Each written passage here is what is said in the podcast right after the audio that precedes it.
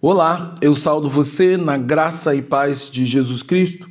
Eu sou o pastor Antônio Marcos e sou pastor da Igreja Batista em Pinheiral. E como tal, eu quero compartilhar com você a palavra de Deus, na esperança de que essa palavra edifique a sua vida, abençoe você e leve ao pleno conhecimento daquilo que é a vontade de Deus. Para isso, eu quero continuar refletindo com você acerca da história da criação, no tema o avanço do pecado e o pesar no coração de Deus. No texto que se encontra em Gênesis, capítulo 6, do verso 5 ao 7, que diz: O Senhor viu que a maldade das pessoas havia se multiplicado na terra e que todo o desígnio do coração deles era continuamente mal. Então o Senhor ficou triste por haver feito o ser humano na terra, e isso lhe pesou o coração. O Senhor disse: Farei desaparecer da face da terra o ser humano que criei. Destruirei não apenas as pessoas, mas também os animais, os seres que rastejam e as aves do céu, porque estou triste por havê-los feito. Às vezes, encontramos pessoas que vivem uma vida inteira cometendo todo tipo de pecado. E o argumento que elas usam para viver dessa maneira é que a vida é delas e, portanto, Apenas elas sofrem o efeito e as consequências de seus atos, o que evidencia os sentimentos que dominam a consciência e o pensamento humano, que é ou são o egoísmo e a vaidade, os quais fazem com que o ser humano não pense nas outras pessoas que lhe são mais caras e que estão mais próximas, e certamente sofrem com as consequências amargas do pecado.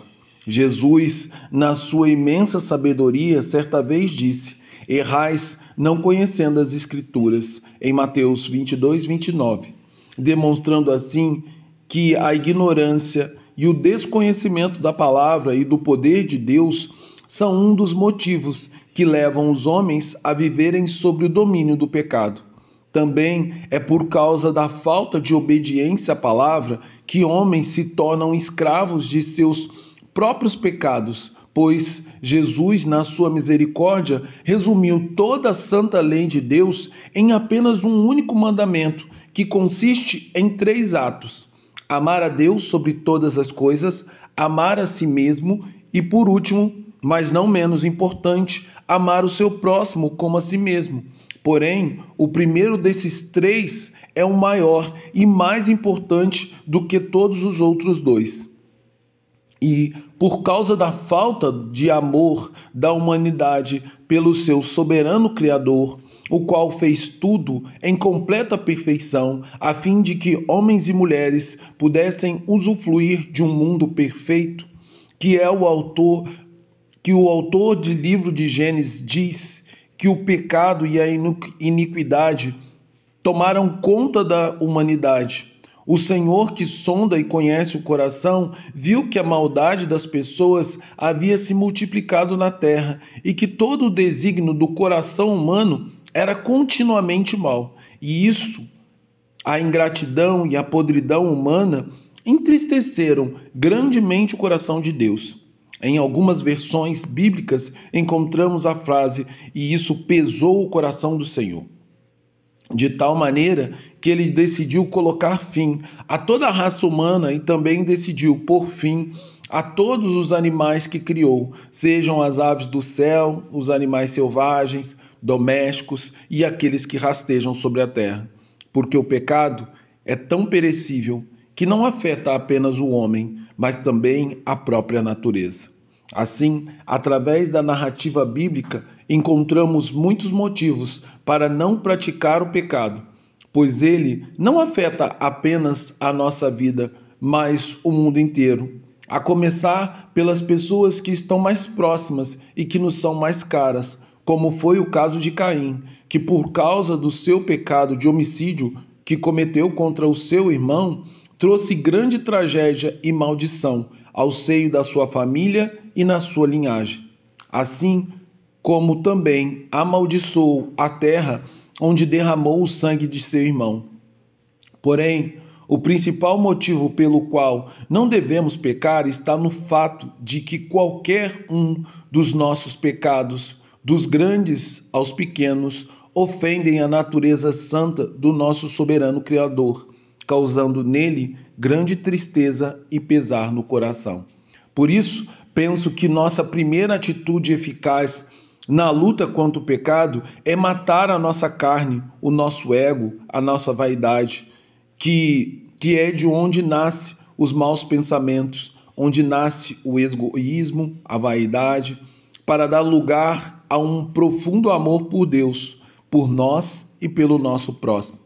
Em segundo lugar, devemos manifestar um profundo arrependimento por cada um dos nossos pecados, sabendo que Deus sonda e conhece nosso coração e conhece nossas verdadeiras intenções tanto para com o Senhor como para com o nosso próximo. E por último, devemos fazer do Senhor nosso companheiro inseparável, como fez Enoque, filho de Lameque. A Bíblia diz que ele andou com Deus de tal forma e com tamanha integridade que o Senhor tomou para si e não mais foi encontrado neste mundo repleto de maldade. Deus o arrebatou para que não padecesse pelo poder da morte, que é o salário do pecado, mas usufruísse da vida eterna no reino dos céus, que está destinada a todos aqueles que fizeram do Senhor seu maior amor e do pecado e do desejo da carne seu maior inimigo. Assim, eu convido você a abrir os olhos e ver quão nocivo é o pecado para a minha e para a sua vida e para o mundo inteiro. E principalmente, eu convido você a perceber quanta tristeza e pesar nosso pecado produz no coração de Deus. Assim, através dessa consciência, que eu e você possamos viver uma vida inteira lutando contra o pecado, como quem luta contra um inimigo feroz, onde ao mesmo tempo pelejamos sempre para andar ao lado de Deus conhecendo e fazendo Sua vontade. Logo, a minha oração é que o Senhor, que é rico em bondade e misericórdia, que Ele perdoe cada um dos nossos pecados que tanta tristeza e pesar causaram no seu coração.